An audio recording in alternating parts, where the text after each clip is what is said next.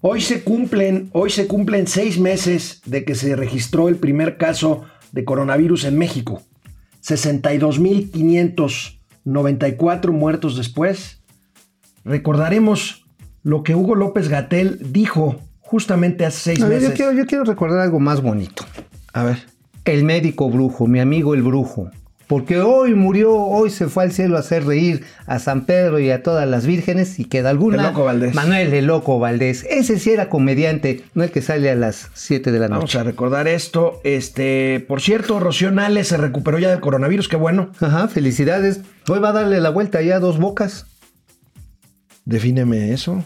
Sí, pues ahí darle la vuelta el recorrido que le dice ahí la supervisión in situ. El día de hoy es viernes y los mercados lo Y saben. también es día del árbol, ¿eh? Esto es Momento Financiero. El espacio en el que todos podemos hablar. balanza comercial, Inflación, evaluación, tasas de interés, momento financiero, el análisis económico más claro, objetivo y divertido de Internet. sin tanto choro. Sí, Y como les gusta, peladito y a la boca. ¡Órale! ¡Vamos, réjete bien! Momento financiero. Amigo, felicidades. No, pues iguanas ranas. ¿Por qué? ¿Porque eres un árbol, un florero? No, pues soy florero. Es día del abuelo. También. Somos entonces eh, dos felices Abuelos. Dos abuelos. Por la sí. edad yo. Mira. eh, tú sí tienes nietos, yo no. ¿Tú todavía no? No. No, bueno, bueno. Lo que pasa es que está en que uno que es joven, pues uno se vuelve un abuelo sexy, ¿no? Neta. Bueno, pues a medio año de la pandemia, medio año ya, en donde ha pasado de todo. Desgracias, historias que contar, pérdidas que lamentar y mentiras que contar. Ah, hay muchas. Hace Están- seis meses, hace seis meses, fíjense nada más lo que decía Hugo López Gatel A ver, viene, viene. después de que se supo del primer caso de coronavirus en México. Ya en el doctor López Miau, por favor. No es una enfermedad grave. En su mayoría, estamos hablando de más del 90%, son casos leves. Leves quiere decir los síntomas de un catarro. Son indistinguibles de un catarro. En la gran mayoría, la mortalidad es sumamente baja si consideramos el enorme volumen de personas infectadas. No va a estar en el contexto de una emergencia nacional, ni tampoco en el contexto de una emergencia de salud. Pues ahora sí, hasta pinche catarrito, ¿eh? Digo, la yo- verdad, oye, yo- fue un catarrito, nada más mató a 62 mil personas de las que llevamos contadas, ¿no? Híjole, es de veras, yo creo que es el único caso en el mundo en donde alguien confeso, como Hugo López Gatel, porque esto es ser un mentiroso contumaz, Ese- confeso, sigue en su cargo. Es un, pues es un maromero. Está buscando los afanes del poder. Él ya se ve como secretario. Bueno, ya con los premios que le están dando, porque él se va a hacer cargo de la COFEPRIS, se va a hacer cargo de la Comisión Nacional de Arbitraje Médico, de la CONADIC, la Comisión Nacional contra las Adicciones. Entonces, pues el doctor Muerte, pues ya se hizo de un paquetote que lo están premiando. O sea, pues votaron por eso y pues es lo que están teniendo, ¿no? ¿Por qué? ¿Por qué? No lo sé, la verdad, pero el gobierno parece que no quiere aceptar ningún error. No, y el no presidente, hay. No el hay. presidente Andrés Manuel López Obrador confió ciegamente en Hugo López Gatel desde entonces. A ver. Recordemos también hace seis meses. Estamos preparados para enfrentar esta situación del coronavirus. Entonces, decirle a la gente, serenos, tranquilos, tenemos capacidad para enfrentar esta situación. Porque no es, repito, según la información que se tiene, algo eh, terrible, fatal. Bueno, si hay capacidad, ¿no? Si hay capacidad porque, a ver, el número de fosas que se han abierto en los panteones, pues ha sido muy rápida. Es que suena a broma, pero después de 62 mil muertos, No, la verdad de es los que, que a mí me da conocemos. pena. No, bueno, dicen que son casi 200 mil. Sí, entonces, pues por supuesto, pues sí ha habido Es capacidad. increíble, amigo, es increíble. Hay que reconocer que también este, en este país las funerarias han trabajado muy rápido. Hay que reconocer que los hornos crematorios han trabajado muy rápido. Que la Sí, fábrica de no cuentos ha trabajado más, más rápido, ¿eh? La, la fábrica de cuentos y además de culpas. Ahora la culpa pues es que porque uno está gordo, que si los chuchulucos, que si los la diabetes. la diabetes, que si el maldito perro asqueroso neoliberalismo. Qué horror. Este, pues sí, horror. la fábrica de mentiras esa, miren. No podíamos dejarlo pasar, no podíamos dejarlo pasar. Bueno, pero entonces, ahora sí, veamos asuntos más de índole económica Pues esta es financiera. económica, Sí, ¿no? sí, claro, pues bueno, ha incidido en la crisis económica. No es el origen de la crisis económica, pero sí la vino a profundizar, amigo. Pues sí, fue ahora sí que nos caemos de la nube en que andábamos. Bueno, Pemex, Pemex ha perdido 600 mil millones de pesos en lo que va del año. Ah, y Pemex, sí, bien Pemex poquito. ayer decíamos, amigo, que había caído su producción. Bueno, pues síganle apostando a Pemex porque la nota principal de nuestros amigos hermanos del economista Viene, viene. pues viene de, viene de ahí las refinerías, las refinerías que es la apuesta del presidente López Obrador para producir las propias gasolinas que consumamos. Las refinerías están en una capacidad de producción similar, amigo, a la que teníamos en 1976. Hace cuarenta y tantos años. A ver, veamos la nota ver, principal del economista. economista. Ahí la tenemos. Refinación, cae AMLO, mantiene optimismo. O, a ver, ¿quién se cayó? ¿La refinación o AMLO? Ah, no, Este- la refinación. Y AMLO se mantiene, se mantiene optimista. Ah, aquí ya le entendí. Pues sí, nada más, a 32.5% de su capacidad, lo que quiere decir que solamente una tercera parte de las refinerías están jalando. ¿Por qué? Pues porque no se les invirtió con ganitas, no se le invirtió con sobres como debió haberse metido. Pues sí, como tú comprenderás, Sí. como aquí tenemos aquí, pero el presidente no cambia su posición ni un ápice. A ver. Ayer en Monterrey, en ¿Qué la refinería de Cadereyta, dijo lo siguiente. Por eso me da mucho gusto estar aquí, decirle a la gente de Nuevo León que tomamos nota acerca de su demanda legítima de que no se contamine en Cadereyta y en toda la zona conurbada de Monterrey. El gobernador nos ha planteado esta demanda y aquí ya se informó de que estamos abajo de la norma, pero de todas maneras tenemos que seguir invirtiendo para que no haya nada de, cor- de corrupción. Pues bueno, ahí está, se dobla la apuesta. Canal 76 de Easy de lunes a viernes, ¿Se dobla o 4 nos de la tarde. Y en Spotify regresamos. Bueno, amigo, ayer no nos dio tiempo ya de dar las cifras del INEGI en cuanto a balanza comercial. Recordemos, tú nos has enseñado que un superávit comercial, o sea, que haya más exportaciones que importaciones, no significa contra lo que muchos creen que estemos bien en materia económica. Al contrario, en este caso es un síntoma de la grave recesión. Pues bueno, este, esta economía ya parece galeón español porque puros doblones, ¿eh? Y además hundido al fondo del mar. Puros doblones. Sí, hay que entenderle un poquito ahí, hay que masticarle a una estructura de una balanza comercial. No sé si tenemos ahí la gráfica. Ahí la tenemos, ahí tenemos la gráfica. Para poderles, ahora sí, Para darles podernos una... diseccionar. Diseccionar. A ver, básicamente este es un país que importa bienes intermedios y de capital para después tener exportaciones. Ah, aquí el problema, el problema que tenemos de fondo es que por un lado las importaciones de, si ustedes ven, lo que son bienes intermedios y de capital tienen caídas abismales. Y ya lo vemos en números absolutos, que no vienen en esta tabla, por supuesto. Son 5.800 millones de dólares de supera- superávit. No, pero lo que se ha dejado de importar de insumos para Ah, producir eso. son, ahí te va, ahí te va la suma, son cerca de 90 mil millones de dólares en medio año. Que ese es el síntoma de la recesión o la Claro, consecuencia de la claro, recesión. pues sí, no importas, por ejemplo, autopartes, no importas ya componentes de computadora, no importas maquinaria, camiones, y lo que tienes es una caída de las exportaciones. Bueno, las petroleras, pues esas ya ni hablar. Bueno, el, el punto es tan grave en el tema petrolero que incluso Deer Park ya no le va a comprar a petróleos mexicanos Deer petróleo. Park es la refinería que está en Houston. Exactamente, la que tiene México ahí con Shell en una asociación, pero pues ya dijo Pemex, oye, pues no te puedo asegurar del suministro de petróleo a su propia refinería. Qué horror. Entonces, pues pues entonces pues, van a dejar de vender petróleo para allá. Entonces, este, la bronca es que tienes una caída muy severa y lo único que nos mantiene en la balanza comercial ahí más o menos son los productos agropecuarios. O sea, estamos regresando a un modelo de país agroexportador que existía en los 70s. Pues ese es el modelo Ese que parece modelo. que quieren estos. El modelo trapiche, Bueno, el modelo trapiche, el modelo trapiche, así es. Bueno, que está ahí de... Hablando de crisis económico- económica, un grupo, un grupo de personajes fundamentalmente del medio de televisión, del medio artístico, ahorita verán quiénes, eh, hacen circular un video en el que le piden al presidente López Obrador un ingreso vital mínimo para las personas que han perdido su trabajo ver, o para ¿lo las tenemos? personas que han dejado de percibir precisamente ingresos. Veamos. A ver.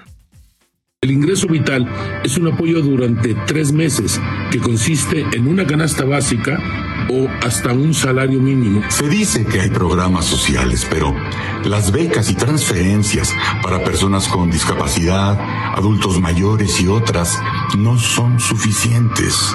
No llegan a muchos que perdieron su trabajo, especialmente en zonas urbanas. De hecho, una transferencia básica de emergencia es el complemento idóneo para la protección social de quienes más lo necesitan. Por eso aclaramos que esta propuesta no es un ingreso universal, es decir, para todo mundo.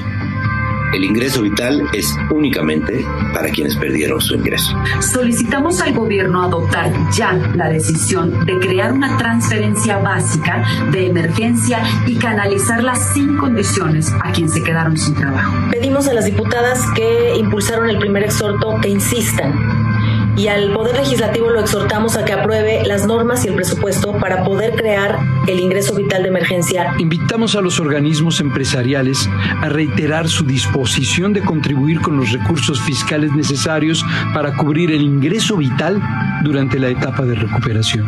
Llamamos a la sociedad civil a mantener la solidaridad y a reforzar la exigencia para el ingreso vital ya. Ya. Ya. Ya.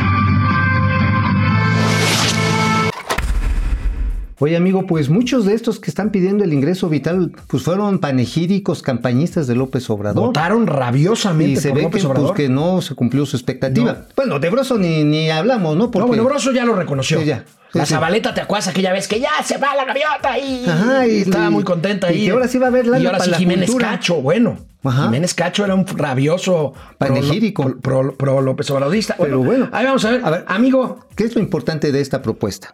Yo creo que lo importante de esta propuesta, si es que hay un ingreso básico, pero a cambio de que nada dignifica más a los seres humanos que el trabajo.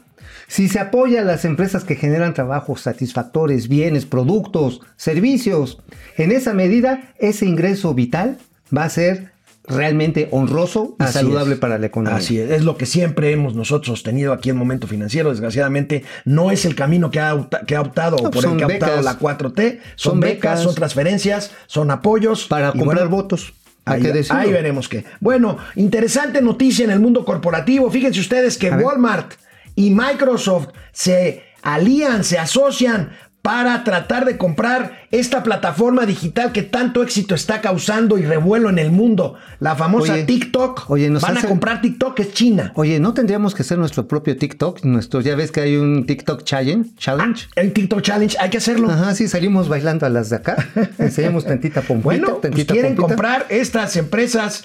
Ahí está. Fíjate, según el Bueno. Walmart. Walmart seguramente está viendo algo. Bueno, ya vio. se- las ventas de Walmart se mantuvieron en mucho por las ventas en línea. Exacto. Habría que ver qué quieren hacer con esta plataforma de TikTok, que A lo seguramente. mejor. ¿Sabes yo qué me imagino que pueden hacer? Las demos, ya ves que antes te llevaba una señorita o un señor que Sí. si la galletita. Sí, sí, los demostradores. los demostradores, ¿no? Tú Ahora ya- lo pueden tú hacer ibas por a ver los gancitos, No, no, no, Marinela, no, ¿no? no, Los cachitos no, los ponían, o las galletas. Nunca. Las Marías. Nunca, Pero nunca. bueno. O también los vasos, ¿no? Jugar Garbanzos, vasos. babas. Ah, no. bueno, pues también la cremita de garbanzo. Bueno, todas esas, este, pues podrían hacerlo a través de TikTok, por ejemplo. ¿no? Sí, es Sí, muy ¿no? interesante esto. Bueno, pero vamos a, vamos a pasar ¿Cuánto lista va a porque en el siguiente ¿Cuánto va a segmento tenemos una entrevista precisamente con una fintech. Con una fintech, con una empresa de tecnología. Depredador Mercenario, ¿cómo estás? Depre. Eh, Oigan, no se les olvide sus aportaciones. sí, ¿eh? dice Depredador. Este, Porfas. no le entro con un sobre, pero sí con un six. ¿Aceptamos especie? Va. A punta de Sí, predador. a ver, depre- Ahí está en la un Biblia, six. Depre un six. Depre Fer Rangel, un Carlos six. Ramírez, eh, Alejandro Méndez desde Querétaro, hermano Vicente, ¿cómo estás? Este Vicente desde Monterrey, José Almazán Mendiola, hoy ha muerto el loco Valdés, pero no estén tristes, aún nos queda el loco de Palacio Nacional. Híjole, qué manchados. Oigan, José Alfredo Anaya, Oye, saludos desde Morelia. rondanas, no manchen. Pura mo- y además son doblones como Son los que te como los que te acomodan bien, amigo. Oye, o sea, la otra vienen croquetas, ya ves ¿Qué- que los dicen que los pobres son como mascotas. ¿Qué opinión tendrá en el mundo y más en España de este presidente de ustedes que dijo que la española tenía más muertos por COVID y peor economía? Pues ya, ya nos mandaron mensajes, no están nada. No, pero nada esto, esto, esto, contentos, esto- esto este. trae un plan con maña que el lunes se los voy a platicar. Sí, que tiene que ver con una empresa. Así es. Española. Española, joder, jolines. que le cayó la en YouTube, Juan. Ramón, no, Pili Sanz, Héctor Fernando Leal, ¿Cómo Javier están? Piñón, Sus eh, por Héctor favor, Fernando niños. Leal, Enrique Her- Herdes, Pirula Flores. Buen día en lo que cabe. Bueno, regresamos con una entrevista aquí en Momento Financiero, Especial, Economía, Negocio y Finanzas. de fintech. Para que todo el mundo la entienda. Pues vamos a seguirle con el tema precisamente tecnológico porque estas aplicaciones realmente están revolucionando Así es. el comercio y las finanzas. Y mira, tenemos una en México que realmente es muy, muy innovadora y se llama Supago. Supago, tenemos a su director, tenemos a Rolando Subirán, lo tenemos aquí a través de otra aplicación, lo tenemos por videoconferencia, Pago Fácil, Pago Fácil, mi estimado Rolando, ¿cómo estás? ¿Qué tal, Mauricio? ¿Cómo están? Gusto saludarlos. Eh, igualmente, Rolando, ¿por qué no nos platicas eh, qué es lo que está haciendo esta fintech y hacia dónde esperan que se desarrolle en los próximos, en los próximos meses? Mira, Mauricio, pues antes agradecerles el espacio. Yo creo que es, es importante, y, siguiendo todo lo que han platicado acerca del proceso económico y, y de transformación digital que está viviendo, no únicamente México, sino lo podemos englobar en toda la forma en la que los negocios están estructurándose para poder afrontar el nuevo futuro o esta ya muy llamada nueva normalidad. La realidad es que el proceso de transformación digital ha afectado la forma en la que todos consumimos bienes y servicios, en la forma en la que los negocios en todos sus procesos han cambiado y han tenido que modernizarse y adaptarse a esta nueva coyuntura. Y eso da pie pues a un nuevo proceso de interacción entre consumidor y entre el ofertante. Y de esta manera, pues Pago Fácil, como un agregador de pagos o como una fintech, pues está obviamente en la vanguardia de justo brindar soluciones hechas a la medida para que los consumidores tengan plataformas más novedosas y fáciles para acceder a transaccionar bienes y servicios y del otro lado para que las empresas puedan tener diferentes mecanismos de seguir capitalizando sus ventajas competitivas de manera transaccional, fácil y ahora sí que eh, de manera eficiente. Y es ahí donde el juego de la fintech pues toma muchísima más relevancia, ¿no? Rolando, me da mucho gusto saludarte. Este, oye, aunque pues mucha gente asocia el boom de las fintech ahora con la pandemia, pues por el confinamiento y todo, la verdad es que ya tiene una historia no, no muy antigua, por supuesto, son los años más recientes, eh, pero ya veníamos por lo menos varios meses, este, pues viendo la regulación de las fintech, la evolución de las fintech, este, yo sé que la pandemia pues hizo que muchas empresas fintech eh, pues tuvieran un comportamiento eh, pues muy diferente al de muchas empresas que se vieron en problemas y que ustedes pues tuvieron un, un, un área de oportunidad para poder crecer en la pandemia. Pero digamos, hablando de que antes de la pandemia, antes de que apareciera este virus, ¿en qué nos quedamos en materia de regulación y en materia de impulso a las fintech que podemos retomar? Claro, con nuevas ventajas, ahora que afortunadamente, que, a, espero que sea pronto, termine esta pesadilla del COVID-19. Mira, lo tenemos que ver, y la verdad es una excelente pregunta, porque mucha gente sobre, sobre, vamos a decirlo, mucha gente no entiende en su esencia lo que quiere decir fintech y piensan que fintech es algo extremadamente complejo. Y la realidad es que si uno se remonta a la termino, al término de fintech, de financial technologies o la incorporación de tecnología al sector financiero, la realidad es que la evolución de fintech es, es, un proceso que ha venido desarrollando y evolucionando desde hace más de 10, 15 años y es ahora, en estos, obviamente la pandemia acelera todo este proceso y lo hace relucir mucho más.